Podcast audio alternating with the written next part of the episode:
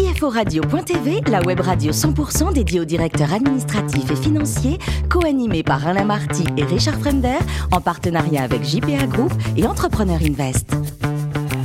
Bonjour à toutes et à tous, bienvenue à bord de CFO Radio.tv. Vous êtes 11 000 DAF et dirigeants d'entreprise abonnés à nos podcasts. On vous remercie d'être toujours plus nombreux à nous écouter. Chaque semaine, vous pouvez réagir sur les réseaux sociaux et notre compte Twitter CFO Radio-du-bas TV. À mes côtés pour co-animer cette émission, Jacques Potvin, président de JP International qui compte 190 bureaux dans le monde. Bonjour Jacques. Bonjour Alain. Bruno Jacot, c'est un partenaire au sein de Entrepreneur Invest. Bonjour Bruno. Bonjour Alain. Ainsi que Richard Fremder, rédacteur en chef adjoint de CFO Radio.tv. Bonjour, bonjour Richard. Bonjour Alain. Aujourd'hui, la banque de proximité est à l'honneur. Effectivement, le bon sens près de chez vous, ça nous rappelle des choses quand même. C'est Thomas Gros qui va nous en parler puisqu'il est directeur général adjoint de la Fédération nationale du crédit agricole. Bonjour Thomas. Bonjour à tous. Alors vous êtes né à Rouen et déjà adolescent, vous me disiez, vous lisiez des magazines comme le Nouvel Économiste, L'Expansion. Et alors quelques années après... Il n'y avait pas Pif Gadget parce qu'adolescent quand même, euh, non? Il y avait, mais vous lisez d'autres choses aussi, je vous rassure. je vous rassure. Voilà. Nous en parlerons tout à l'heure. Richard. Donc quelques années après, vous faites un stage longue durée avec le préfet de Martinique. Est-ce que c'était ultra opérationnel? Ultra opérationnel. En fait, euh, euh, les préfets, je pense que, je sais pas, le, leur travail n'est pas toujours bien connu, mais c'est sur le terrain et c'est des choses euh, très concrètes. C'est une manifestation, c'est un blocage d'une autoroute, c'est une raffinerie qui part de travers, c'est un incendie, etc. Et donc là, vous n'êtes plus dans le concept. Hein. Il faut, euh, il faut agir ah, ouais. hyper concret et euh, auprès des territoires, etc. Non, c'est passionnant comme, euh, comme métier. Moi, ça m'avait beaucoup plu. Le terrain, en tout cas. Premier job à Bercy, alors pas le POPB évidemment, mais en face, ministère des Finances, pour tout ce qui touchait l'environnement et changement climatique. Est-ce que c'est l'endroit où on fait changer les choses? Eh ben, je pense qu'on peut faire beaucoup de choses. Ouais. C'est, il y a, il y a déjà, il y a un côté un peu stimulant et un petit côté cœur du réacteur. Hein. On, on, est au cœur, on, est, on, on propose, on, conti- on, contribue, je dirais, à l'élaboration d'une politique. Et puis il y a des choses. Il y a du temps long et du temps court. Mm. C'est-à-dire, il y a des choses, on fait une négociation internationale, et puis le temps que ça redescende à Bruxelles, à Paris, etc. Les choses concrètes, elles arrivent quelques années après, au mieux. Voilà. Et puis, il y a des choses très courtes qui sont à votre main, et vous pouvez faire changer des choses, et, euh, et ça, c'est hyper gratifiant. ah, Donc, euh, non, ouais, on sent euh, une vraie utilité. ouais. C'est pour ça que vous y restez 15 ans, tout en partant quand même de temps à autre, hein, soit pour travailler dans une ONG, soit dans le privé. Pourquoi d'ailleurs ce choix? Ben, alors j'y suis resté effectivement une bonne dizaine d'années en plusieurs périodes. Pourquoi? Alors déjà c'est un parcours euh, où euh, tous les 2-3 ans vous changez largement de job en réalité. Hein Donc vous faites des choses très différentes et cette diversité c'est ça qui est, qui est fascinant, qui, qui rend ça, euh, qui, qui donne envie de continuer. Et, puis- et puis après bouger, ben, on, euh, voilà c'est passionnant mais le monde est vaste et on a envie de voir autre chose. Donc euh, quand vous êtes euh, dans un ministère, vous contribuez à des choses, mais vous avez envie d'aller sur le terrain aussi. Voir la vie, ouais. Ouais, j'ai, j'ai- voilà, quand j'avais pas de cha- euh, charge de famille et que je pouvais me voyager plus facilement, bah, je suis allé en Asie centrale, je suis allé me balader, j'ai vécu à Washington, en Amérique, et, euh, et euh, évidemment, je regrette pas ces expériences. Voilà. Et enfin, après un passage chez HSBC France, vous êtes recruté récemment par le Crédit Agricole, la Fédération Voilà. nationale plus précisément. Alors qu'est-ce que c'est? Vous savez, le groupe Crédit Agricole, il y a euh, la structure euh, cotée en bourse, hein, qui est connue, Crédit Agricole SA, et qui est détenue majoritairement par euh, l'ensemble des caisses régionales. Il y en a 39 aujourd'hui. Et ces caisses régionales, elles ont une fédération entre elles pour faire quoi? Trois choses en réalité. La première, c'est les aider à exercer leur métier d'actionnaire de, CASA, donc ça c'est très important. La deuxième, c'est dans toutes les discussions financières, risques, juridiques avec les autres parties du groupe, s'assurer que leurs intérêts sont bien représentés et entendus dans la discussion globale. Et puis c'est aussi, euh, euh, je dirais, un vecteur pour les discussions avec les pouvoirs publics, les autorités, pour euh, faire entendre leur petite musique et leurs perspectives sur les choses. Donc c'est, euh, on a, on a tendance à en, en, interne, on dit souvent, c'est euh, la fabrique du collectif. Vous voyez C'est-à-dire, vous avez un parlement et euh, c'est sur des principes, mais c'est aussi des, des rencontres. C'est des gens qui se rencontrent beaucoup, des déjeuners, des, voilà, et c'est ça qui fait que vous avez à la fin 39 euh, banques régionales autonomes, souveraines, qui décident de faire des coopérations en commun et, et d'avancer ensemble. Et au total, sur le groupe euh, Crédit Agricole, ça représente combien de collaborateurs et le produit net bancaire cumulé, ça, ça fait quoi? Pour vous donner une idée, euh, le groupe au total, c'est euh, 140 000 collaborateurs. Les caisses régionales, c'est la moitié, à peu près. Voilà. Les caisses régionales, ensemble, c'est euh, un peu plus de euh, 500 milliards d'encours de crédit. Donc, c'est la première banque, euh, ensemble, c'est la première banque en France en termes de PNB. Enfin, quel que soit l'indicateur que vous regardiez, c'est euh, presque 7000 agences, c'est euh, 10 millions de sociétaires, etc. Donc, c'est c'est un acteur central de, du financement de l'économie française. Jacques? Écoutez, je suis ravi de vous retrouver parce que euh, j'ai beaucoup œuvré pour la fédération et pour votre groupe, mais avant que vous n'arriviez, voilà. Et donc, suis notamment occupé de mettre en place les outils pour fusionner les caisses de régionales. Oui. Voilà. Donc, j'avais en son temps euh, inventé la méthode de valorisation euh, et les, et les calculs de parité. Et donc, j'ai des très grands souvenirs. Et donc, euh, quand euh, je vous vois ici ce soir, évidemment, peut-être ce qu'on pourrait évoquer, qui est dans ma partie, c'est que la fédération, elle joue une, espèce de, rôle de régulateur comptable pour aussi pour les caisses. Quand il y a des questions euh, comptables qui intéressent tout le groupe, la fédération euh, joue son rôle. Alors, on a eu récemment un éditeur de logiciels. la consolidation dans votre groupe est un vrai sujet important.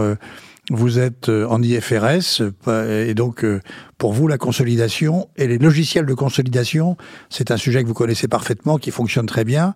Vous pensez que euh, une innovation avec un système de marketplace est utile pour la fédération? Ben, je pense que l'innovation dans ce domaine évidemment est utile, enfin d'autant plus comme vous le disiez que finalement des, des structures comme nous, on doit jongler en permanence avec un peu trois référentiels.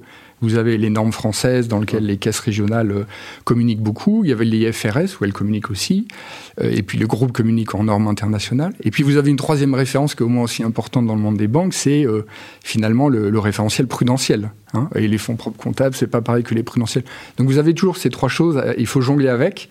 Et, et vous avez raison, une des fonctions de la fédération, c'est aussi finalement de d'aider les caisses régionales à valoriser leurs propriétés communes. Donc il y a beaucoup de coopération, de projets pour des, filiales à l'international ou d'autres. Et euh, il faut les valoriser, les, évaluer et euh, avoir une, je dirais une, bonne gestion financière de, de, ces objets communs et encore une fois d'exercer avec, euh, avec, je dirais, avec intelligence le métier d'actionnaire. Et donc c'est une, une, partie de mon job, en effet. Voilà. Alors vous avez un sujet qui va sûrement être sur votre table. La loi de finances pour 2021 va autoriser une réévaluation des bilans. Donc les actifs corporels pourront être réévalués avec effectivement un effet window dressing. Donc en matière de ratio prudentiel, ceci peut tout à fait vous intéresser. Et donc je suis persuadé que ça sera pour vous un, sujet, un chantier important en 2021. Euh, les caisses régionales, euh, si ma mémoire ne fait pas défaut, sont composées de, à la fois de patrimoine immobilier et aussi de patrimoine mobilier. Et donc il y a peut-être là un chantier intéressant pour vous à ouvrir.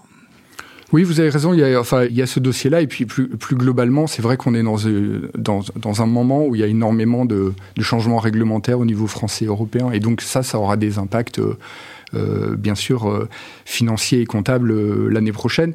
Euh, vous parliez de la loi de finances, il y a aussi une autre évolution qui est, euh, à laquelle on se prépare, qui est euh, la facturation électronique qui va généraliser. Ça, c'est un enjeu opérationnel important pour les groupes à anticiper et puis pour simplifier les choses aussi avec les clients, qui est, qui est mmh. quand même le but du jeu à la fin. Voilà. Bruno, vous êtes client, Bruno, du Crédit Agricole ou pas? Ah, Mieux que ça, on est client. On... Très bien. Le Crédit Agricole, pour nous, les différentes caisses sont fournisseurs d'argent pour nous, donc nous sommes très heureux et très voilà, nous remercions beaucoup le Crédit Agricole de tout ce qu'il fait pour nous. Parfait, c'est exactement ce qu'il fallait dire. Hein, et, on vous, hein et, on vous, remercie pour votre fidélité. voilà. Très bien, ouais.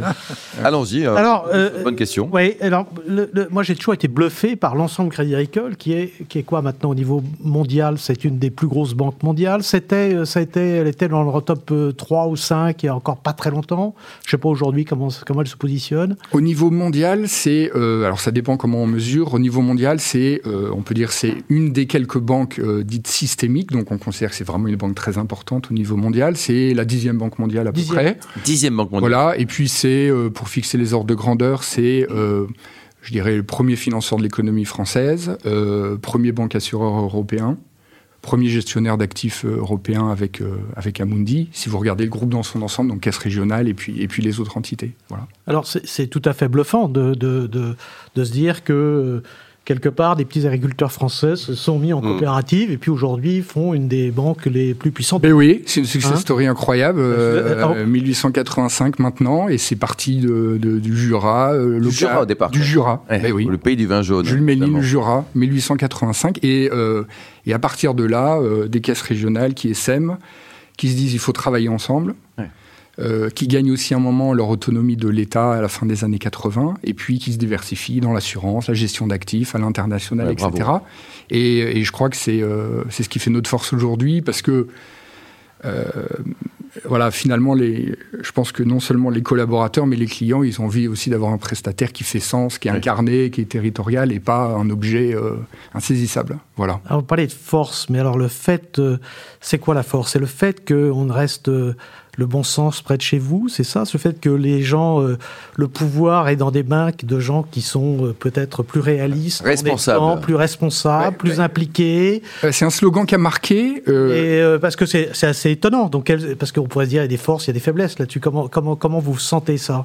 Ben c'est, je, je, pense que le, il y a il y, a, il y a, quand même un certain principe qui est à la mode dans d'autres domaines ou dans, ou dans, le, dans, le, dans le champ politique dont on parle parfois, c'est la subsidiarité. Voilà. Donc ça fait un peu chic, ça peut être un peu vague, mais à la fin des fins, se dire le principe, c'est quand même que quand une décision peut être prise localement, en, à, en, confrontée à des clients, des choses concrètes, on le fait là. Et s'il y a besoin de coopérer, on remonte le sujet, on en discute, et on a un cadre pour dialoguer de manière très, très fréquente, euh, pour, euh, avec la confiance qui va avec, qui se crée. Je pense que c'est un assez bon modèle, voilà. Et, et donc il y, y, a cette dimension-là qui fait que les décisions sont quand même euh, souvent décentralisées et, euh, et au, au, plus proche du client. Voilà. voilà le bon sens près de chez vous, ça reste d'actualité. Oui, nous, nous, on trouve ça très sympathique hein, parce que on a accès à plein de banquiers plutôt que d'avoir juste la BNP ou une seule entité avec qui on peut parler. On est très content d'avoir euh, plein de crédits agricoles différents qui prennent avec des critères qui peuvent être différents des voilà. décisions qui. Voilà. Donc le, le, bon sens, oui, évidemment, mais voilà. Et puis alors vous savez maintenant qu'on a une, je dirais une, une devise un peu euh, nouvelle, voilà, c'est euh, agir chaque jour dans l'intérêt du client et de la société. Donc, mais finalement, si on a du bon sens, oui, c'est ça, se rejoignent. aussi. Voilà. Bruno? Alors, comment on fait quand on est banquier aujourd'hui, quand l'argent ne rapporte plus rien? Parce que quand même, le, le, le seul... Ils habitent à tous à Lourdes. Hein? Non, mais c'est vrai, comment, comment, comment on fait? Parce qu'aujourd'hui, euh, le boulot du banquier, c'est d'avoir des dépôts, et puis euh, d'utiliser ces dépôts, de les placer. On les place à des taux qui sont terriblement faibles. Donc, comment, comment on vit ça quand on est banquier aujourd'hui? Ben, les, les, enfin, l'équation et l'environnement global, il, il, a totalement changé, comme vous le dites. On, on pourrait rajouter au fait qu'avoir des taux d'intérêt euh, négatifs, souvent, quand vous êtes banquier, c'est pas totalement intuitif. Et dans la vie de tous les jours, on voit bien que ça pour, fait des pour choses. personne, hein, pour, voilà. il n'y a pas que les banquiers qui Plus vous payez tard, mieux c'est pour la personne d'en face. Enfin, ça fait ouais, des choses très bizarres. Un référentiel bizarre, quoi. Voilà, c'est ça. Donc, ça veut dire quoi? Ça veut dire qu'il faut évoluer et euh, se diversifier et euh, se, se, renforcer sur des nouveaux produits où on peut, je dirais, euh, apporter une valeur ajoutée sans être dépendant justement de ces taux d'intérêt euh, très bas. Donc euh, pour le groupe, ça veut dire quoi? Ça veut dire, ça fait partie des ambitions à 10 ans des caisses régionales, et donc nous on essaye de les décliner et d'appuyer cela au niveau de la fédération. C'est développer dans les métiers de l'assurance, il y a l'assurance, je dirais, vie, oui. mais il y a aussi l'assurance dommage, les biens, il y a un besoin de protection qui est très fort, hein, avec les évolutions un peu de société. Et là, il y a, voilà, il y a l'immobilier, euh, il, y a, une présence à l'international aussi. Euh, et, et, puis il y a, il y a gérer aussi des... Il y a des nouvelles choses sans doute qu'il faut essayer de conquérir. Par exemple, être, euh, je dirais, un tiers de confiance en matière de protection des données. Euh, je pense aussi que finalement, les gens, ils n'ont pas forcément avoir envie d'avoir 50 prestataires de services financiers. Ils ont besoin de simplifier les choses, donc pouvoir offrir une large palette de services et avoir de la confiance parce qu'on est près de chez eux avec une agence qui nous voit, c'est quelque chose sur lequel on peut, on peut, on peut capitaliser. Euh, l'économie de l'usage, euh, mmh. aider à la location de nouveaux services. Enfin, il y a beaucoup de choses à il y a faire beaucoup pour de, se développer. Oui, voilà. de développement. Bon, Thomas, enfin une question sérieuse. Côté cuisine, il paraît que vous êtes le champion du monde de la préparation de la tarte à la tomate. Ben oui, c'est un énorme avantage, c'est que ça va vite. Voilà. c'est bon en plus. Hein. Voilà, et c'est très bon et ça marche bien avec les enfants. Voilà. Pour terminer, donc vous soutenez le mouvement Proxité. Racontez-nous. Oui, alors c'est une, une, association euh, qui mérite d'être saluée, qui, euh, qui aide euh, en matière de, je dirais, de soutien scolaire et, et, et pour aider des jeunes des quartiers ou défavorisés à se projeter pour Oui. construire un projet et puis les aider à l'école dans leurs études.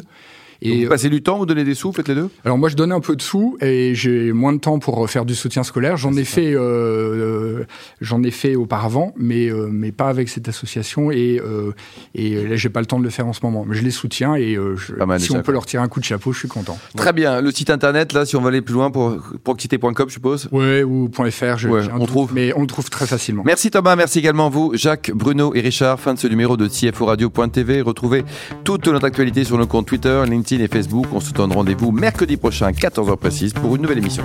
L'invité de la semaine de CFO Radio.tv, une production B2B Radio.tv en partenariat avec JPA Group et Entrepreneur Invest.